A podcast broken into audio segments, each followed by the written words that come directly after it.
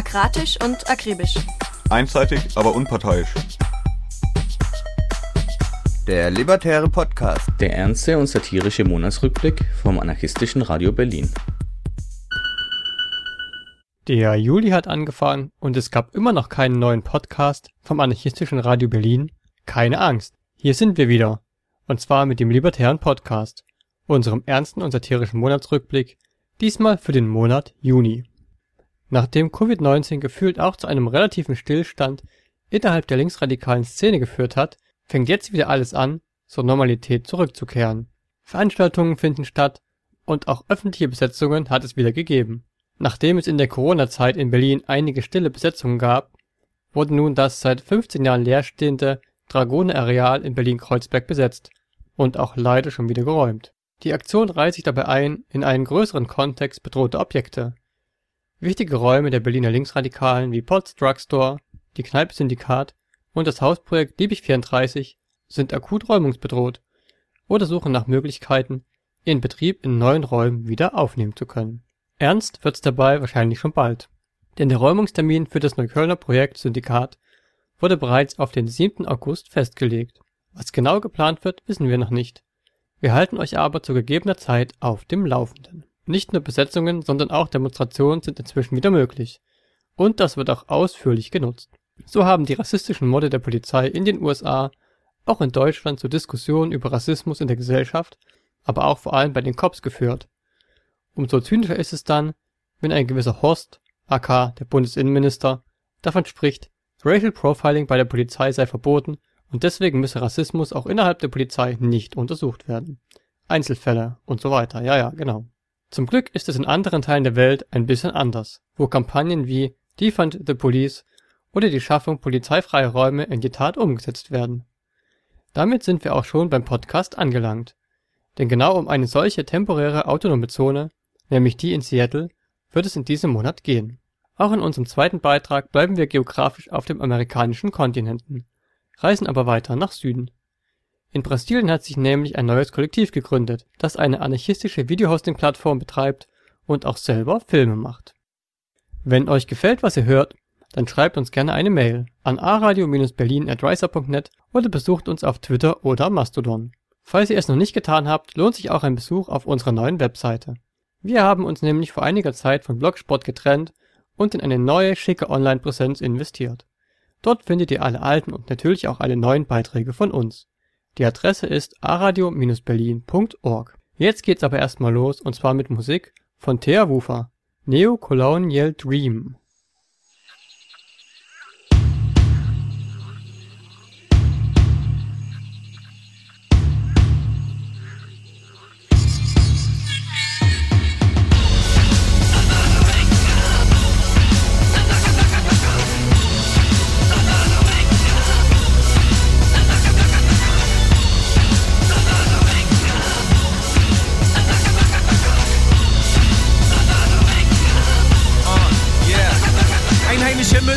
Römische Legionen denken. Wenn wir mit Wandersanderletten aus dem Flugzeug steppen und ich geh nicht mehr weg und ich review es schlecht, weil die Bevölkerung vor Ort nur gebrochen Englisch spricht, dank meiner Meindeljacke und meinem deuter Rucksack, der vor Ort den Preis von ein bis zwei Neuwagen hat. Zieh ich durch die Hut Safari, Hand weht den Wind. Die Masse fasziniert, weil ich die Cola-Dosen bring und nehme den einen Schein aus Frankfurt am Main und gebe sie dem Kleinen mit dem amputierten Bein. Ich tue doch nur gut, das könnte man meinen. Grundstückpreise langsam in die Höhe treiben und weil ihr bedürftig seid und ich so viel hab, habe ich euch allen etwas mitgebracht. Diesen prallrunden Sack frisch patentiertes Saatgut. Kann kein Mensch fressen, doch der Westen, der zahlt gut.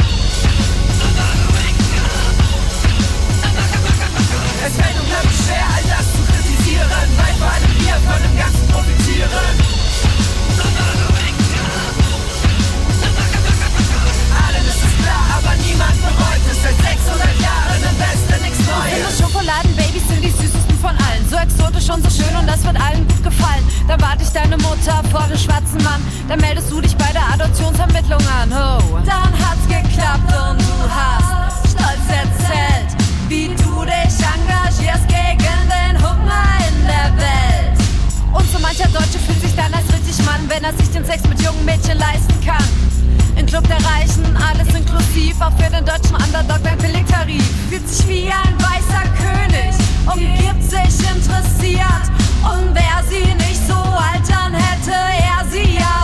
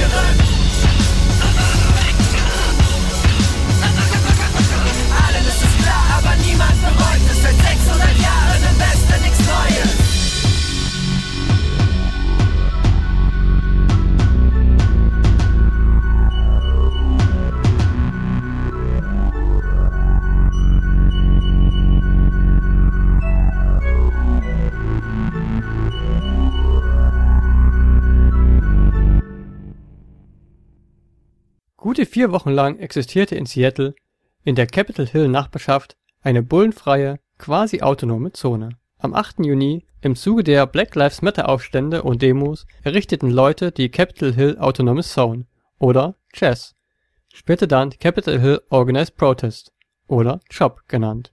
Im Folgenden hört ihr den Ausschnitt eines Interviews, das It's Going Down mit zwei Personen geführt hat, die Zeit in der Zone verbracht haben. Dieses Interview kam am 17. Juni heraus. Am 1. Juli wurde dann schließlich die Capitol Hill Autonomous Zone und damit eines von vielen Experimenten autonomer Zonen beendet.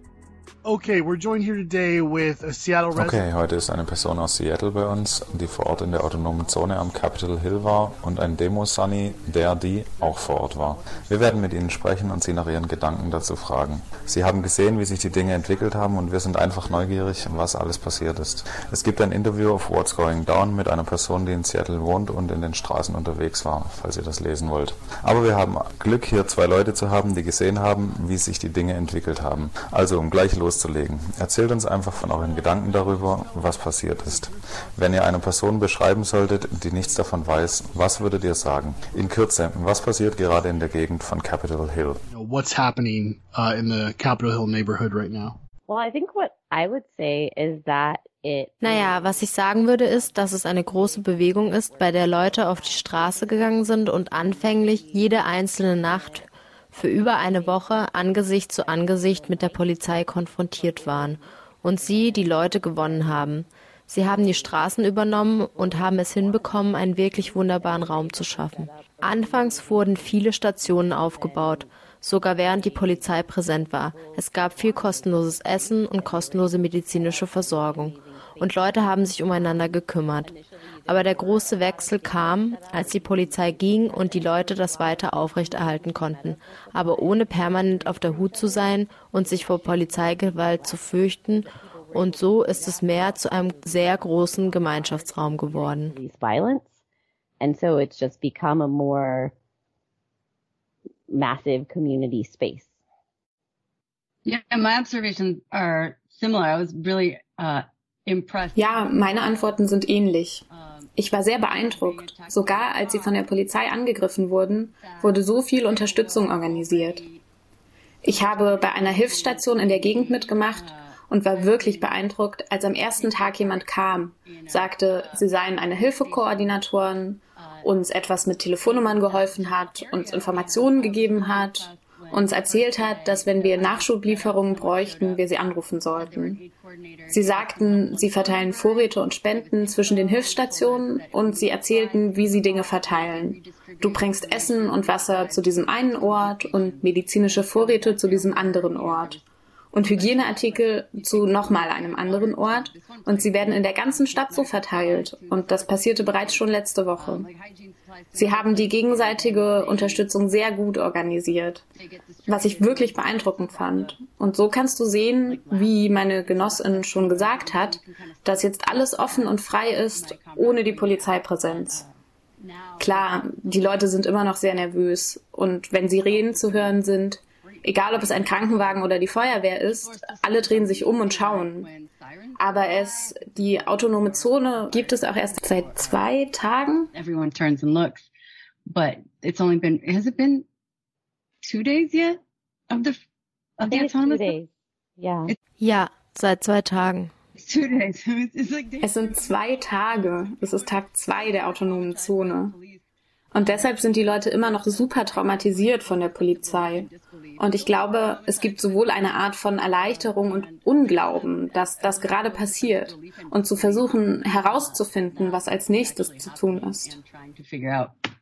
What to do next, right? Well, before we kind of talk about anything else, you know, Nun, bevor wir über was anderes sprechen, eine Sache, die ich fragen möchte, ist, dass Capitol Hill als Nachbarschaft eine ereignisreiche Geschichte hat. Es gibt Leute, die dort leben, es gibt Geschäfte und deshalb bin ich einfach neugierig, wie das alles zu dem passt, was passiert. Es gibt Leute, die dort diesen kleinen Kiez in der Gegend praktisch verbarrikadiert haben und Leute, die entweder dort leben oder die kleinen Geschäfte betreiben. Wie sieht der Austausch aus? Gibt es Spannungen? Arbeiten die Leute zusammen? Wie wir es in dem Interview verstanden haben, das wir geführt haben, haben Leute Zuflucht gesucht. Es gab dort wegen dem Coronavirus nicht viele Aktivitäten, aber ich bin einfach neugierig, ob ihr beschreiben könnt, was ihr seht. I'm just kind of curious if you can describe it, what you're seeing. I mean, I feel like what I have not Ich meine, was ich nicht gesehen habe, ist, dass AnwohnerInnen oder GeschäftsinhaberInnen rauskamen und angefangen haben rumzuschreien und zu sagen, ihr müsst verschwinden oder was macht ihr hier? Und diese Art von offensichtlicher Reaktion. Ich habe auch mit keiner Person gesprochen, die direkt gesagt hat, ich wohne hier oder mir gehört ein Laden. Also von meiner allgemeinen Beobachtung her sieht es so aus, als wären alle okay damit.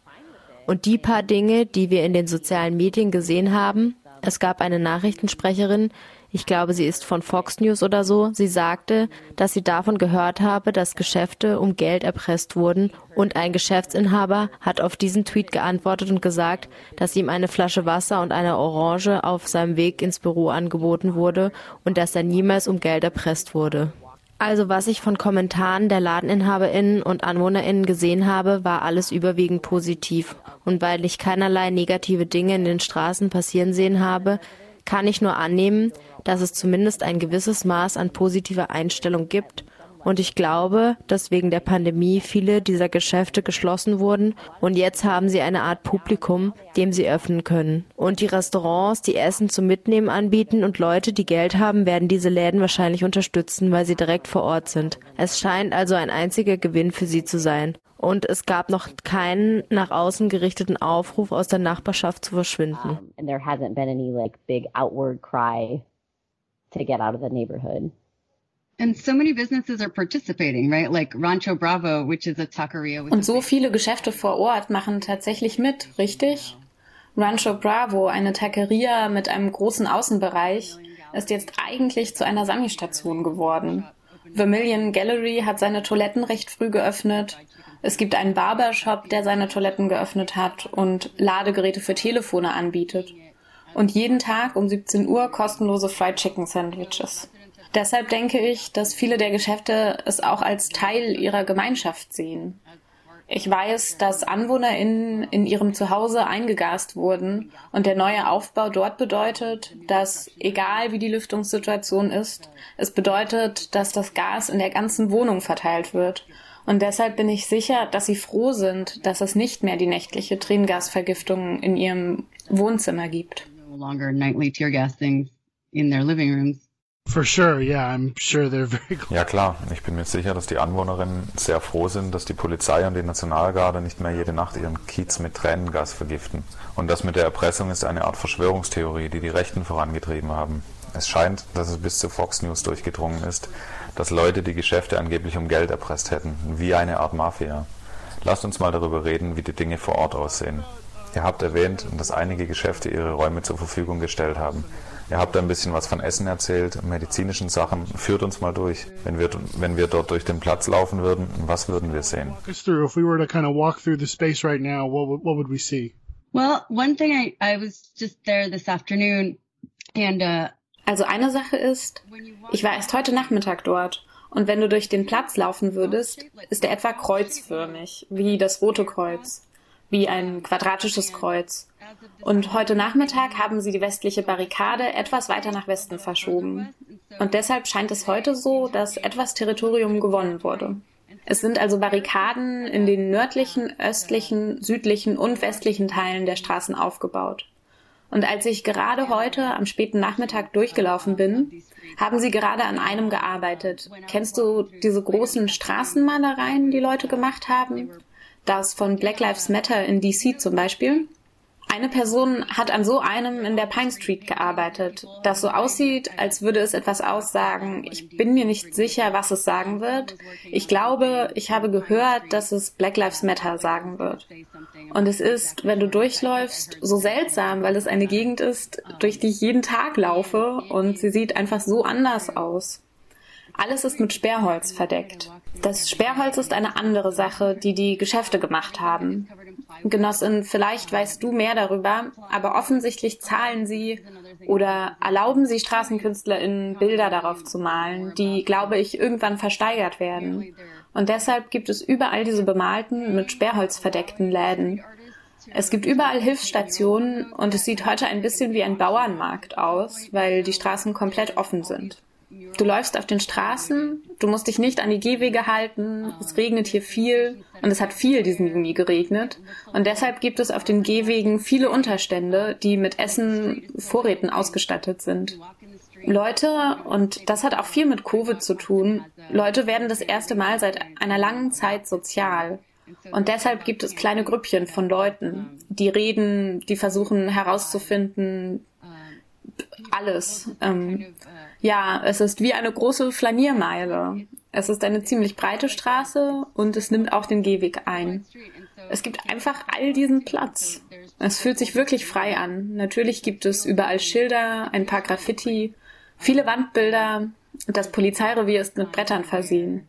Da hat jemand bekanntermaßen das Wort Polizei durchgestrichen und mit Menschen ersetzt. Es ist wie das Revier der Leute. crossed out police and wrote people. So it's like the, is it the People's Eastern Precinct? Yeah, the Seattle's People's. The Ja, Seattle es ist Seattles Abteilung für Menschen. Das stimmt. Sie haben eine kleine Bühne aufgestellt mit PA-Anlage und dort haben sie öffentliche Gespräche abgehalten und letzte Nacht, als ich vorbeigelaufen bin, hat jemand eine riesige Leinwand aufgestellt und sie haben, ich glaube, ich die Doku The 13th angeschaut. Ich bin mir nicht sicher. Ich bin nur vorbeigegangen und auf dem Weg zurück zu meinem Auto habe ich Leute gesehen, die auf der Kreuzung gestanden und gesessen sind und gemeinsam diese Doku über Rassismus in den USA angesehen haben. Und das war wirklich wunderschön, wie eine Art kostenloses Kino. also like a movie theater for free. How are things being organized? What did, like, uh, just day to day stuff?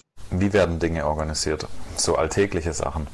I think that's still getting figured out. Like today, Ich glaube, das wird gerade immer noch herausgefunden. Zum Beispiel gab es heute eine ziemlich große gemeinsame Versammlung und sie haben angefangen, über alltägliche Aufgaben, Abfall, Wiederverwertung, solche Sachen zu reden. Sie haben Arbeitsgruppen für Sicherheit aufgestellt. Also weißt du, ziemlich normale Sachen. Sechs oder sieben verschiedene Arten von Arbeitsgruppen. Sie versuchen, die Leute dazu zu bringen, sich dafür einzubringen und anzufangen, Verantwortung und Arbeit in diesem Raum zu übernehmen.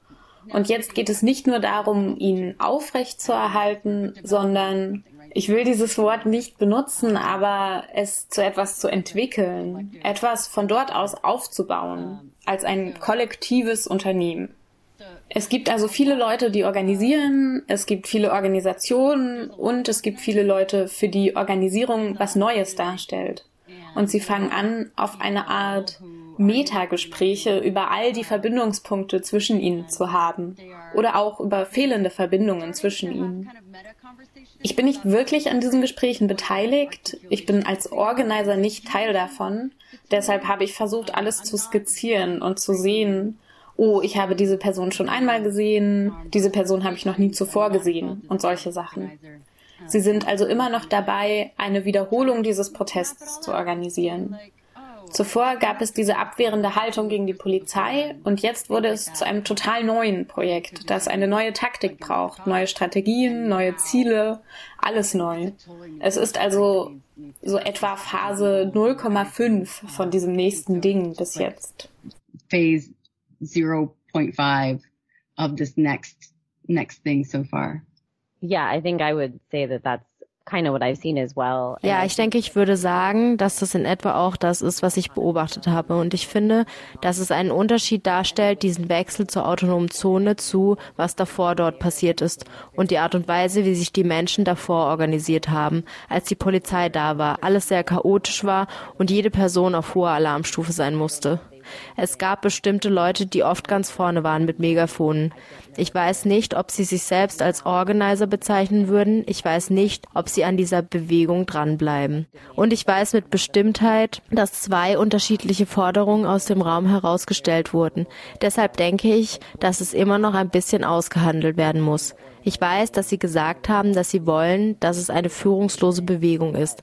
Aber intern wird gerade entwickelt, welche Art von Struktur gebraucht wird, die es Leuten erlaubt zu reden und gehört zu werden. Heute war das mit der Versammlung der Leute vor Ort ein großer Schritt in Richtung so etwas aufzubauen. Aber es gibt momentan keine genauen Antworten. Like working towards that process, but that there aren't any really specific answers at this time.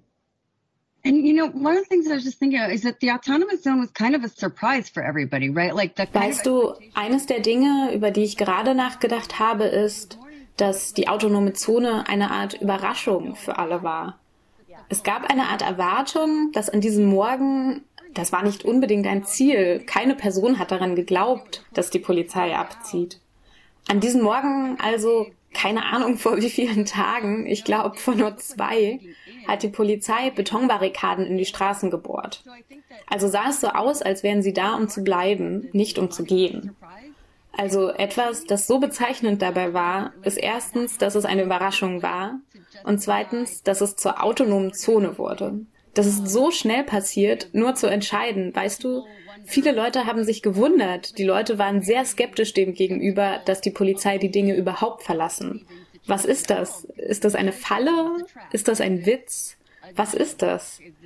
Eine der Sachen, über die die Leute heute bei der Versammlung gesprochen haben, und ich war auf einer vorherigen Versammlung ein paar Tage eher, war der Diskurs um die Idee, dass, und es gibt immer Spekulationen, aber haben die Polizistinnen von den Menschen erwartet, den Platz einfach zu halten, anstatt ihn niederzubrennen?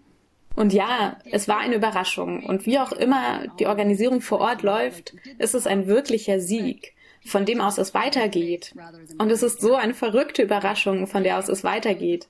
Die Polizistinnen haben das Gebäude verlassen. Wir werden es weiter besetzen und werden es zu etwas machen. Wir sind noch nicht sicher zu was, weil wir gerade erst herausgefunden haben, dass das ein Ding ist, das passieren wird, was äh, wunderbar ist.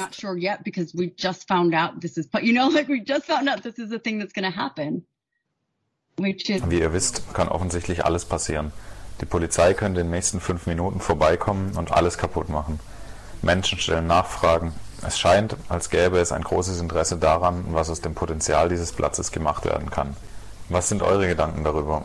Was hört ihr von Leuten auf der Straße oder was sind eure eigenen Vorstellungen darüber, was es bedeuten würde, dieses Gebiet zu halten?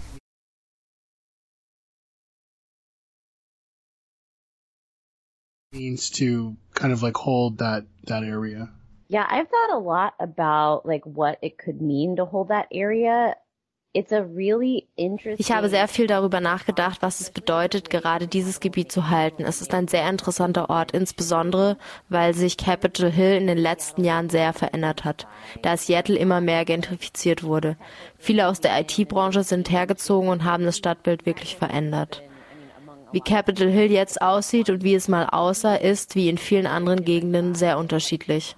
Deshalb denke ich, dass es wirklich Potenzial zu etwas Schönem hat, wenn es dieses autonome Gebiet bleibt, in dem die Menschen eine freie Gemeinschaft entwickeln können, in der wir füreinander Sorge tragen und insbesondere in der wir in der Lage sind, einander zu erreichen und mit unseren obdachlosen Nachbarinnen dort zu vernetzen, wo diese Gemeinschaft stattfindet. Aber ich frage mich, ab wann die Stadt entscheiden wird, warte, das ist unsere Polizeistation und wir wollen sie aufgeben, um nett zu wirken, aber eigentlich wollen wir sie nicht wirklich aufgeben. Das ist eine Frage, die sich stellt. Wir haben ein sozialistisches Mitglied im Stadtrat, der Rest gehört eher zum Establishment. Aber einer dieser Leute hat tatsächlich gesagt, was wäre, wenn hier ein Teil der Straße wäre, in dem Autos nicht erlaubt wären und es Parkplätze gäbe, auf denen die Menschen draußen mehr Platz hätten und Zeit verbringen könnten? Also obwohl ihre Vorstellung sich sehr von dem unterscheidet, was die autonome Zone ist und was die Leute dort scheinbar fordern, so ist der Fakt, dass sogar innerhalb dieser Politik des Establishments in eine andere Richtung gedacht wird, eine sehr interessante Entwicklung in dem politischen Verhalten dieser Stadt.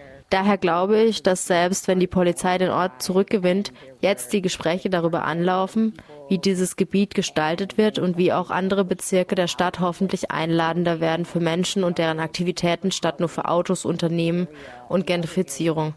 Das sind meine Gedanken dazu. Ich hoffe, dass wir die autonome Zone erhalten können, sie schön und einmalig wird und wir Wunderbares zu ihrem Erhalt beisteuern können.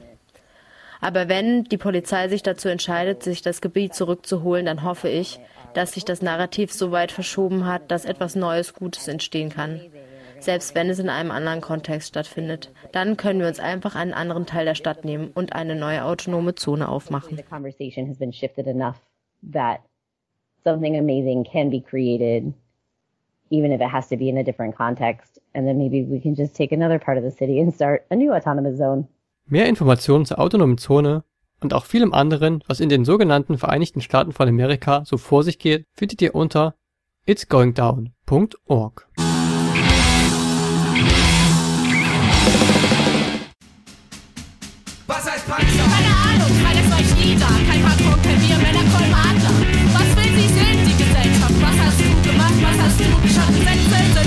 für mich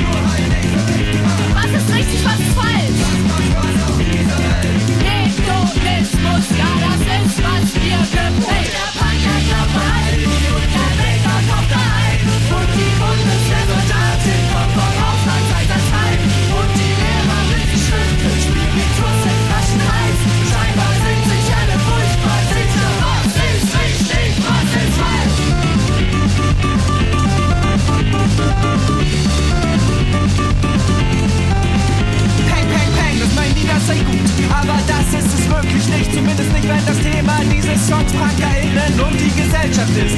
Und sie sagen, du bist Lehrerin, dann sag laut, halt den Mund, 6 zu 6. Nur weil deine Haare stinken, hast du nicht automatisch recht.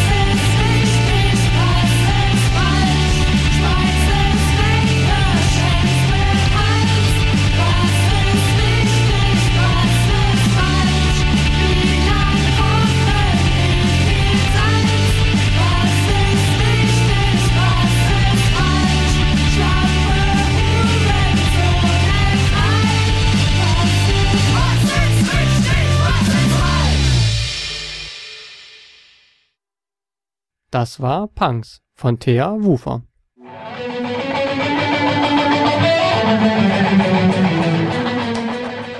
Nach dem Zwischenstopp in Nordamerika geht's jetzt weiter in den Süden. Die Videokollektive Antimedia aus Brasilien und Submedia aus Kanada haben nämlich ein neues Projekt gestartet, das wir euch im nun folgenden Interview näher vorstellen möchten. Wir sind hier mit Genossinnen von zwei Videokollektiven, Submedia und Antimedia. Wir werden gleich über ein neues gemeinsames Projekt dieser beiden Kollektive sprechen, aber beginnen möchten wir erstmal mit einer Einführung und einigen anderen Fragen. Woher stammen eure Videokollektive und was machen sie? Well, Antimedia is based in Brazil.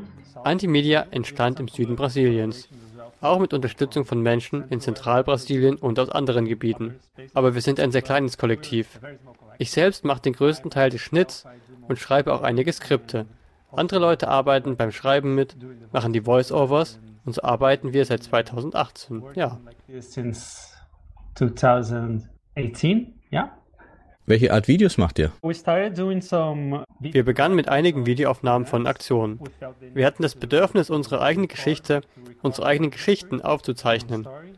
Und dann sind wir dazu übergegangen, auch Videos über unsere Ideen zu machen und unsere Ideen, unsere Perspektiven im Internet zu teilen, weil wir fühlten, dass es in Brasilien eine große Lücke in den unabhängigen Medien gibt. Uh, so my name's Heatscore. I'm a member of Submedia. We are Also, mein Name ist Heatscore, ich bin Mitglied von Submedia. Wir sind ein anarchistisches Videokollektiv mit Sitz in zwei Städten, in Montreal und Hamilton. In den kolonialen besetzten Gebieten der Haudenosaunee, Anishinaabe und neutralen indigenen Völkern sowie der Mississauga. In Gebieten, die vom kanadischen Staat regiert werden, die wir aber als besetzte Gebiete betrachten. Technisch gesehen gibt es uns seit 1994. Wir starteten als Videoprojektionskollektiv. Eine Person, die nicht mehr zum Kollektiv gehört, begann damit. Mit einem Projekt, das sich Subversive Media nannte. Seit Anfang der 2000er Jahre machen wir anarchistische Videos. Ich persönlich arbeite seit 2014 an dem Projekt. Ich bin also seit etwa sechs Jahren dabei. Während dieser Zeit haben wir eine Vielzahl von Shows herausgebracht. Unsere wohl bekannteste war eine Show mit dem Titel It's the End of the World as we know it and I feel fine. Daran schlossen wir eine weitere Nachrichtensendung mit dem Titel The Fucking News an. Außerdem hatten wir drei Jahre lang eine Dokumentarserie mit dem Titel Trouble. Und wir haben gerade eine neue Serie mit dem Titel System Fail begonnen, die auch so eine Art Nachrichtensendung ist, aber wir hoffen, dass es eine Art zweiwöchentlicher Satire-Nachrichtensendung aus anarchistischer Perspektive wird. uh. Auf einer gewissen Ebene sind Kapitalismus und Staat überall gleich, aber in der Praxis können die Details natürlich sehr unterschiedlich ausfallen. Wie sind die Erfahrungen mit der Videoarbeit in euren jeweiligen Regionen, sei es in Bezug auf Möglichkeiten, aber auch auf Repression? We run everything on a very Wir lassen alles auf einer sehr billigen Hardware laufen, um unsere Videos zu bearbeiten. Wir verwenden auch freie Software, wie Caden Live. Nicht nur, weil sie kostenlos ist, sondern wegen der Ideale, die hinter freier und quelloffener Software stehen. Wir haben also keine großen Kosten damit. Daher bitten wir auch lieber nicht um Geld. Denn hier in Brasilien, besonders in dieser Zeit, wir stecken mitten in einer großen Krise, sind die Leute sehr knapp bei Kasse. Wir ziehen uns also vor, dieses Geld den Menschen zu überlassen, damit sie andere Initiativen finanzieren können, die vielleicht bedürftiger sind als wir, da wir uns in gewisser Weise in einer privilegierten Position befinden. Bis jetzt haben wir noch keine Probleme mit der Repression. Aber die Dinge werden von Tag zu Tag hässlicher. Und wir achten auch darauf, ein gewisses Maß an Anonymität zu wahren, um unsere Identität zu schützen. anonymity and to protect our identities. Yeah, I would say, I mean, uh, in Canada, our particular sort of flavor of Ja, ich würde sagen, ich meine, in Kanada unsere besondere Sorte Staat und Kapitalismus, wie bereits gesagt, operieren wir in einem Kolonialstaat, also konzentrieren wir uns sehr auf antikolonialen Widerstand in diesem Land. Wir haben mehr Überwachung als offene Repression erlebt. Wir wissen, dass unser Name mehrmals in internen Dokumenten erwähnt wurde, die auch in der jüngsten WikiLeaks-Veröffentlichung enthalten waren. Das war ein Leak zu allen möglichen internen Polizeidokumenten der USA. Und dort waren wir erwähnt als Beispiel für kanadische Aktivistengruppen, die von der US-Regierung überwacht wurden. Aber nochmals, wir haben keine Razzien oder ähnliches erlebt. Was unser tägliches Leben betrifft, so benutzen wir einfach kommerziell erhältliche Software, die ziemlich billig ist. Auch unsere Verwaltungskosten sind ziemlich gering. Unser Kollektiv besteht aus vier Personen, einer Person, die in Vollzeit daran arbeitet und drei Menschen, die in Teilzeit mitarbeiten. Wir teilen uns sozusagen verschiedene Aufgaben in Bezug auf die Verwaltung und die Redaktion. Wir sammeln über unsere Website Spenden, mit denen wir unsere Arbeit finanzieren können, sodass wir in der Lage sind, so viel Zeit für die Videoproduktion aufzuwenden, wie wir es tun. Außerdem verkaufen wir auf unserer Website auch Merchandise-Artikel. We're able to devote as much time as we do to producing videos. And we sell merchandise on our website as well. Okay, und um mit einer anderen Frage fortzufahren, aber zum gleichen Thema. Aus der deutschen Erfahrung weiß ich, dass Videoaufnahmen der eigenen Bewegung oft auf Aggressionen der eigenen Genossinnen stoßen. Welche Erfahrungen habt ihr in eurem Kontext? Uh, I didn't have. Uh, Ich hatte damit keine Probleme oder Schwierigkeiten. Jedes Mal, wenn wir einen Protest aufnehmen, versuche ich, mit einer Bezugsgruppe zusammen zu sein, die mir den Rücken frei halten würde. Ich hatte nie irgendwelche Probleme damit. I never had any issues on that. Yeah, over the years, I think that at least in the cities that we operate in, Submedia has developed Ja, ich glaube, dass wir im Laufe der Jahre, zumindest in den Städten, in denen Submedia tätig ist, uns einen gewissen Ruf erarbeitet haben. Man vertraut uns. Wenn wir eine Aktion filmen, versuchen wir normalerweise unsere Anwesenheit anzukündigen. Wenn ich es persönlich tue, folge ich einfach Praxen, die sicherstellen, dass wir nichts aufnehmen, was später dazu benutzt werden könnte, jemanden strafrechtlich zu verfolgen. Wenn wir dann doch mit solchem Filmmaterial arbeiten, dann müssen wir es durchgehen und sicherstellen, dass die Identitäten der Menschen geschützt werden und so weiter. Und das ist etwas, was wir als etwas sehen, das mit der Position und der Rolle einhergeht. Wir verwenden auch eine ganze Reihe von Filmmaterial, das bereits kostenlos online verfügbar ist. In diesem Fall ist es von Fall zu Fall zu entscheiden, ob wir tatsächlich den zusätzlichen Aufwand betreiben, die Gesichter der Leute zu verwischen oder so etwas.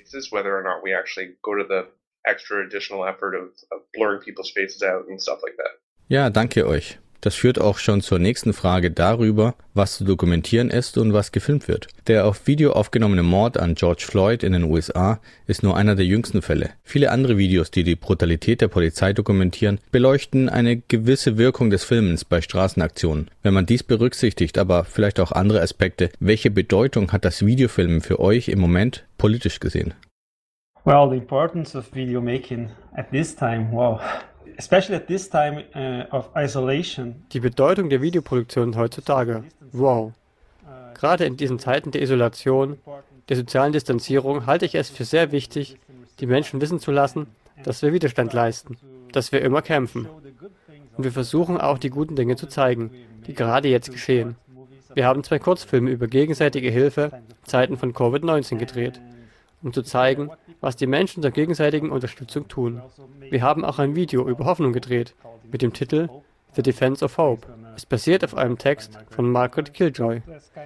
Das ist eine gute Möglichkeit, die Stimmung aufrechtzuerhalten, weiterzukämpfen und Widerstand zu leisten. Ein weiteres Video mit dem Titel Covid 1984 haben wir ebenfalls gedreht, um die Situation aus unserer Perspektive zu betrachten und Isolation in Betracht zu ziehen, um uns vor Covid-19 zu schützen, aber auch um nicht nur zu Hause zu bleiben und zu vergessen, was draußen geschieht. Also vielleicht hinauszugehen und zu kämpfen, wenn es der Moment erfordert. Das geschah in den Vereinigten Staaten und auch hier in Brasilien, anlässlich faschistischer Bewegungen und dem täglich wachsenden Autoritarismus. Wir wollten den Menschen sagen, dass wir lebendig bleiben und überleben müssen. Aber das reicht nicht. Wir müssen weiterkämpfen, weiter Widerstand leisten, weitermachen. Keep to, we gotta keep fighting, keep resisting, and keep going on. Vorher erwähntest du auch das Thema Fake News und vielleicht eine gewisse Rolle, die, die sie bei der Videoherstellung spielen. Kannst du das näher erläutern? Yes, definitely. These last years, like people are very. Ja klar, in den letzten Jahren sind die Menschen sehr unsicher, welchen Informationen sie vertrauen können, weil alle ihre Informationen aus dem Internet beziehen, alle die Nachrichten im Internet verfolgen und viele Menschen nicht wissen, welchen Informationen sie vertrauen können. Es gibt eine Art Kampf zwischen den Medienunternehmen, die die Legitimität des Journalismus erhalten wollen und vor allem hier in Brasilien den neuen faschistischen Bewegungen, die den Medienunternehmen diese Legitimität entreißen wollen. Wir hatten das Gefühl, dass auch wir in diesem Streit unsere Haltung äußern müssen, um unsere Perspektiven aufzuzeigen. Yeah, I think there there has been a kind of a bit of a void uh, in terms of anarchist. Ich glaube, es gibt seit einiger Zeit einen Mangel an Videoproduktionen in der anarchistischen Medienproduktion. Und neuerdings erleben wir eine Explosion vor allem bei anarchistischen Podcasts und viel anarchistischem Radio und anarchistischen Printmedien. Es besteht nach wie vor Bedarf an mehr anarchistischem Filmschaffen. Ich denke, dass Video eine sehr wichtige Art und Weise ist, wie Menschen Informationen kommunizieren. Insbesondere in der von sozialen Medien getriebenen Medienlandschaft, in der wir uns heute bewegen. Leider erhalten viele Menschen ihre Nachrichten und Informationen und kleinen Videohäppchen über Instagram oder Twitter. Das ist kein ideales Medium. Für mich ist es nicht wirklich das Medium für anarchistische Analysen, das ich am meisten schätze. Aber es ist wichtig, dorthin zu gehen, wo die Leute sind und die anarchistische Botschaft zu verbreiten und sicherzustellen, dass man tatsächlich so mit den Leuten spricht, dass sie einen hören, nicht wahr? Ich denke, aus diesem Grund ist anarchistisches Video sehr wichtig. Es ist etwas, das wir sehr ernst nehmen. Und ich denke, wir werden noch ein bisschen mehr über Kollektive sprechen. Mit dieser Art Projekt hoffen wir, dass wir die Zahl der beteiligten Leute explizit erhöhen oder zumindest die Bemühungen derjenigen von uns, die bereits an anarchistischen Videos arbeiten, besser koordinieren können.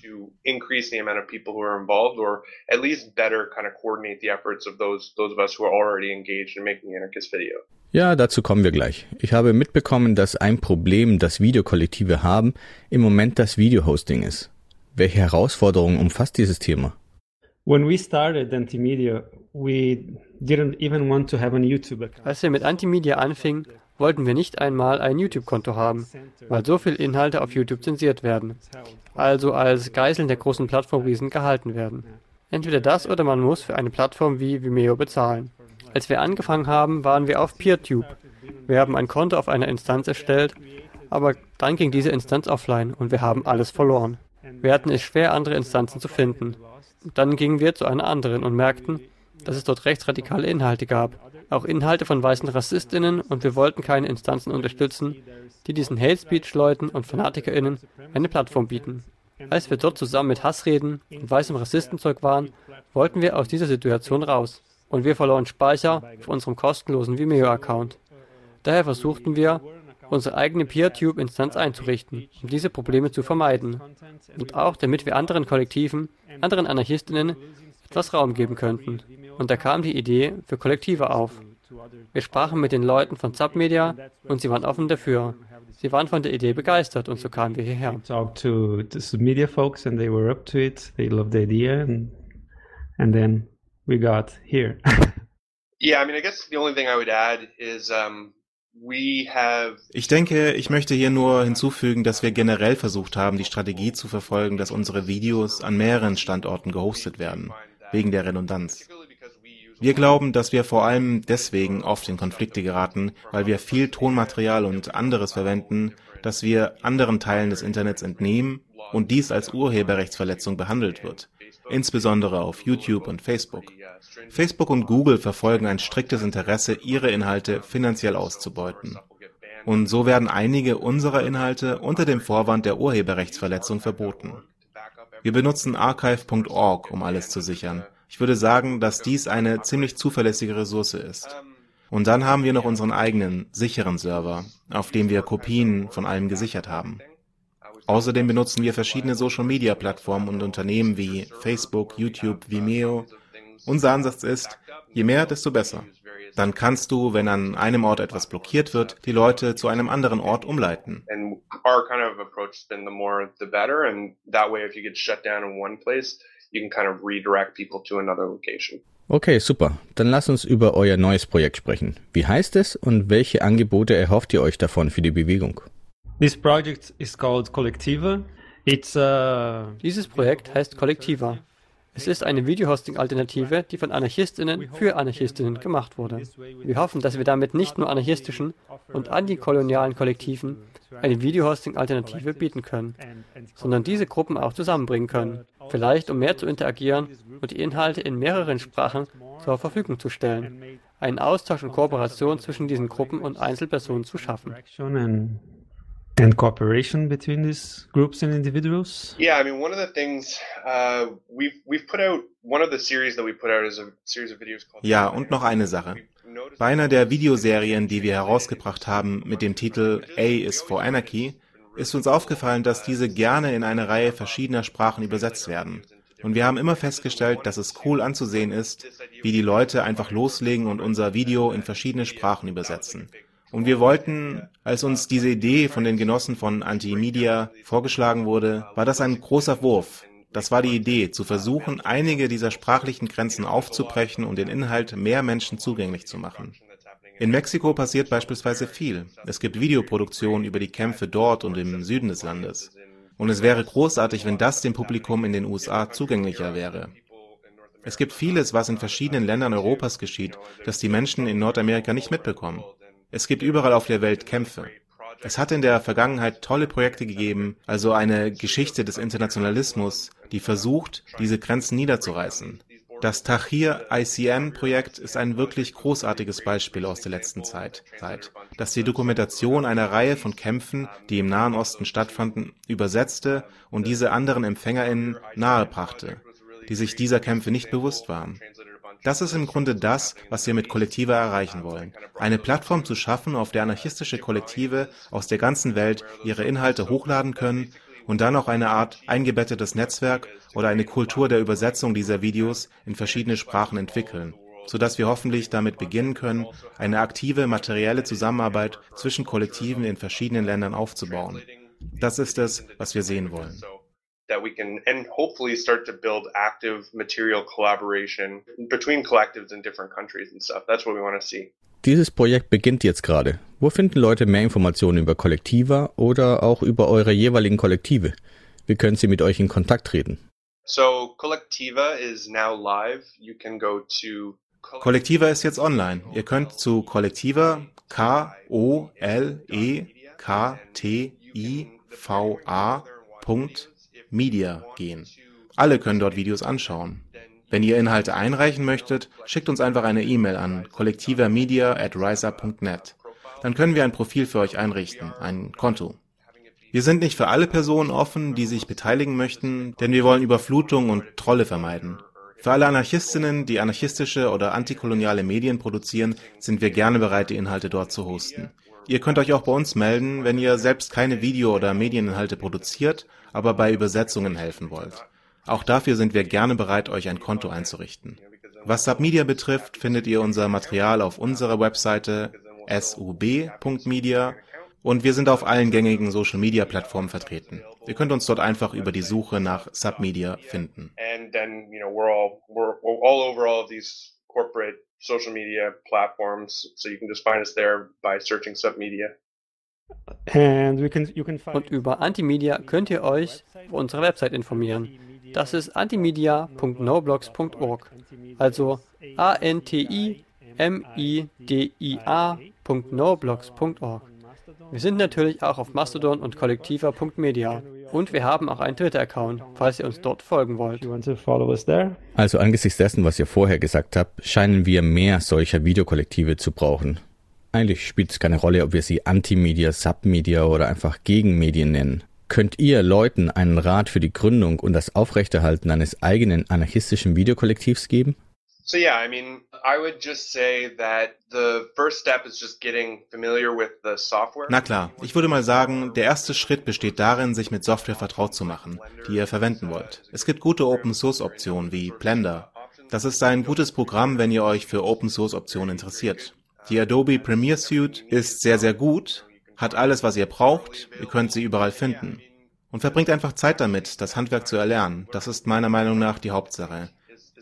Im Moment gibt es die Tendenz, verschiedene handybasierte Videoplattformen wie TikTok zu nutzen, wo die Leute nur ziemlich halbherzige Videos machen, die bloß aus verschiedenen Bildern mit etwas Text bestehen. Ich meine, das ist besser als nichts. Aber wisst ihr, wenn ihr interessiert seid, nehmt euch die Zeit zu lernen, wie man es gut macht. Das wäre mein Rat. Es gibt definitiv Unmengen von Tutorials online. Ihr könnt es euch selbst beibringen. Wir versuchen auch mit Leuten zu arbeiten. Wenn sie interessiert sind, können sie sich an uns wenden und wir versuchen Tipps anzubieten. Und wenn sie daran interessiert sind, kleine Clips zu veröffentlichen, die wir Ninja-Videoberichte nennen, versuchen wir auch mit jenen Leuten zusammenzuarbeiten. Aber ja, zuallererst müsst ihr eure Fähigkeiten ausbauen und dann versuchen, euer Publikum aufzubauen. Das wäre mein wichtigster Vorschlag. Mein Ratschlag für Interessierte. The, first thing is to build up your skills and then try to build up your audience. That would be my main suggestion or my main advice for people. One thing I that I think makes a big difference for me is Den like größten Unterschied macht es für mich, keine Angst davor zu haben, um Hilfe zu bitten. Wenn ihr eure Skripte schreibt, zeigt sie euren Genossinnen.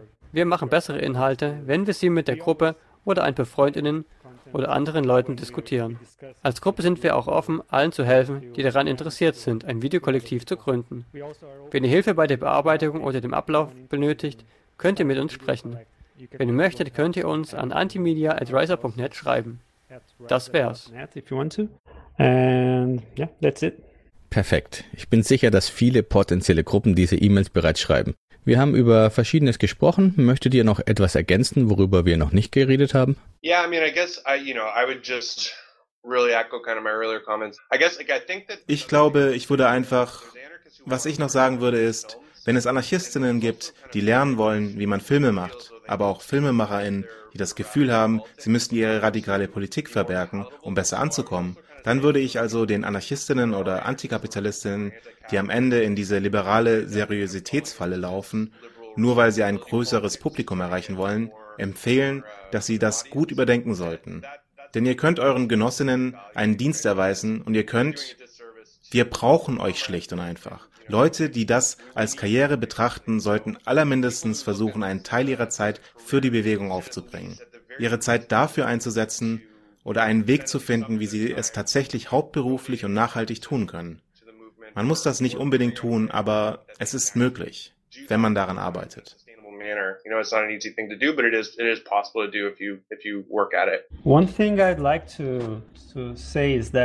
Ich möchte noch sagen, dass die Menschen, zumindest hier in Brasilien, oft denken, was sie tun, sei nicht wichtig genug oder nicht relevant. Aber das ist es doch. Ja, alles, jede Art des Widerstands, was er tut, ist wichtig und relevant. Und ich denke, es ist auch wichtig, dies wahrzunehmen, es festzuhalten, unsere Geschichten mit unseren eigenen Worten zu erzählen. Ob per Text, Audio oder Video. Ich glaube, es ist wichtig, dass wir festhalten, was wir tun, um den Menschen unsere Geschichte zu erzählen. Also lasst es uns tun.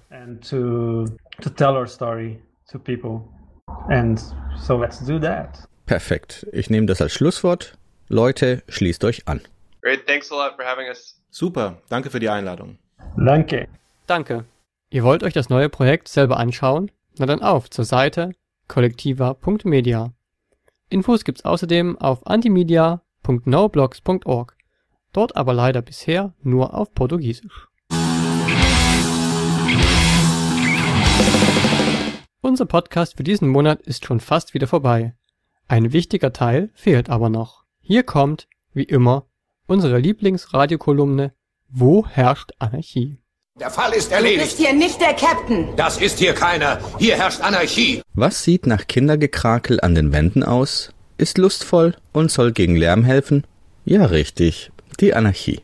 Was die Anarchie höchst selbst so treibt, das steht wie jeden Monat im Fokus dieser Rubrik. Und selbstverständlich wurden wir auch diesen Monat fündig. Es gibt also keinerlei Gründe, das anarchische Wirken frustriert hinzuschmeißen. Doch schaut selbst. In einer Waschtrommel reisen wir nach Zürich, wo zürich.ch Geschichten aus den Waschkammern der Stadt preisgibt. Unter anderem wird Flo zitiert. In unserer Waschküche herrscht Anarchie. Sie riecht nach nass feuchten Küchentüchern, die zu lange in einer Ecke gelegen sind. Auf dem Boden liegen tote Spinnen und tennisballgroße Staubknäuel. Die Wände wurden von Kinderhand mit Kugelschreiber verschönert. Ja, es gibt ja immer wieder böse Geister, die munkeln, Anarchie sei etwas Unschönes, was Leute ablehnen würden. Der Bericht geht jedoch folgendermaßen weiter. Alle waschen, wenn es ihnen passt. Es gibt keinen Waschplan und deshalb auch keinen Streit. Wenn die Wäsche eine Woche lang hängen bleibt, stört das niemanden. Ich liebe es. Na also, Anarchie, das ist geteilte Liebe. Von Zürich fliegen wir über Caracas und New York nach Barcelona. Dort treffen wir Arca an, Transfrau und laut Freitag Entfesselungskünstlerin. Zu ihrem neuen Album schreibt die Zeitung, Kick 1 ist ein Befreiungsalbum in mehrerlei Hinsicht. Musikalische Verwandlungen und persönliche Veränderungen erscheinen auf ihrem neuen Album untrennbar miteinander verbunden. Niemand im Pop vollzieht diese Prozesse derzeit so radikal wie Gersi. Niemand schöpft aufregende Musik daraus. Naja, und wie sollte es anders sein, geht es weiter mit Chaos und Anarchie herrschen im Heimstudio der Künstlerin bis zu sechs Stunden am Stück. Und immer wieder blitzt auf, was Popmusik sein kann, die sich alle ihrer Fesseln entledigt hat. Tja, Anarchie, nicht binär, auf keine Art und Weise festgelegt und schon gar nicht fesselbar. Damit kommen wir zu Giorgio Agamben, von manchen als wichtiger linker Philosoph gehandelt und aktuell überall in der deutschen Medienlandschaft präsent. Und zuletzt als Stichwortgeber für Hygienedemos aktiv. Der Artikel, um den es uns gehen soll, erschien in der Neuen Züricher Zeitung und behandelt den Kapitalismus als Glaube. Unter der Zwischenüberschrift Die wahre Anarchie holt er weit aus. Ich möchte etwas über das Verhältnis zwischen Kapitalismus und Anarchie hinzufügen. Ein Satz, den einer der vier Schurken in Pasolinis Film Die 120 Tage von Sodom ausspricht, lautet Die einzig wahre Anarchie ist die Anarchie der Macht. Im gleichen Sinne hatte Benjamin viele Jahre zuvor geschrieben, nichts ist so anarchisch wie die bürgerliche Ordnung. Benjamin und Pasolini treffen hier einen Wesenszug des Kapitalismus, der vielleicht im ganz wörtlichen Sinne die anarchischste Macht ist. Doch selbst in diesem Fall zeigt die kapitalistische Religion ihre parasitäre Abhängigkeit von der christlichen Theologie. Ähm, Moment mal. Ja, keine Ahnung, was danach kam, aber die wahre Anarchie? Echt jetzt? Agamben hat uns tatsächlich schon bei der Überschrift abgehängt.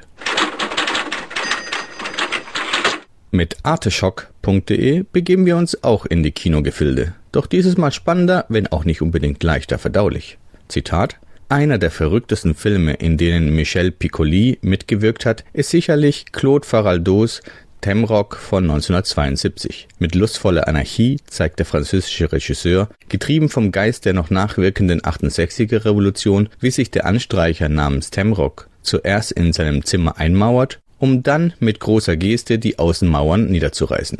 Also Leute, der Film ist wirklich zu empfehlen. Weiter? Fortan führt er ein wildes Privatleben wie auf einer Bühne. Temrock ist heute der Film der Stunde. Ein furioser Appell, die alten Mauern einzureißen, die uns am Leben gehindert haben, um ein neues, anarchistischeres, freieres und offeneres Dasein zu führen. Zitat Ende. Kaum möglich, diesem Schluss noch irgendetwas hinzuzufügen. Und wir bleiben beim Kino. Dieses Mal in einem Artikel bei der Taz, der etwas reißerisch Autolärm statt Anarchie betitelt ist. Und darin heißt es, während es im benachbarten Park Planten und Blumen mitunter so voll war, dass Entspannung kaum möglich war, entwickelte sich hier auf dem Heiligen Geistfeld neben dem Millantor-Stadion ein urbaner Freiraum. Ohne Domrummel und die vielen parkenden Autos holten sich AnwohnerInnen ein Stück Stadt zurück. Klingt vielversprechend, aber was ist passiert? Zitat am heutigen Samstag startet das Autokino auf dem Heiligen Geistfeld. Bis zu acht Vorstellungen pro Tag soll es geben und bis zu 500 Autos pro Filmabend sieht das Nutzungskonzept vor. An Wochenenden gehen die Vorstellungen bereits vormittags los, unter der Woche am späten Nachmittag. Ach so, Autolärm statt Anarchie eben.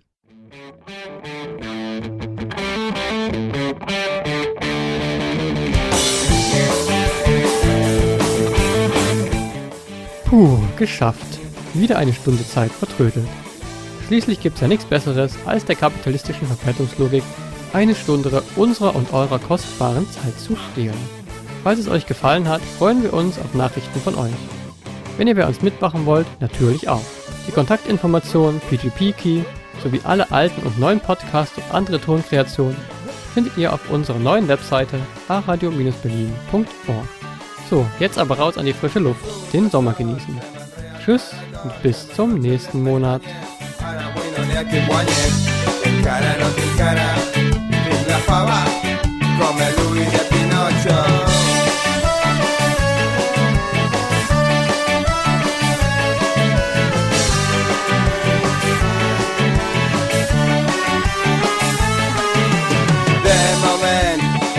Ple de gent, es puja per les parets, onades de xoc contra vent.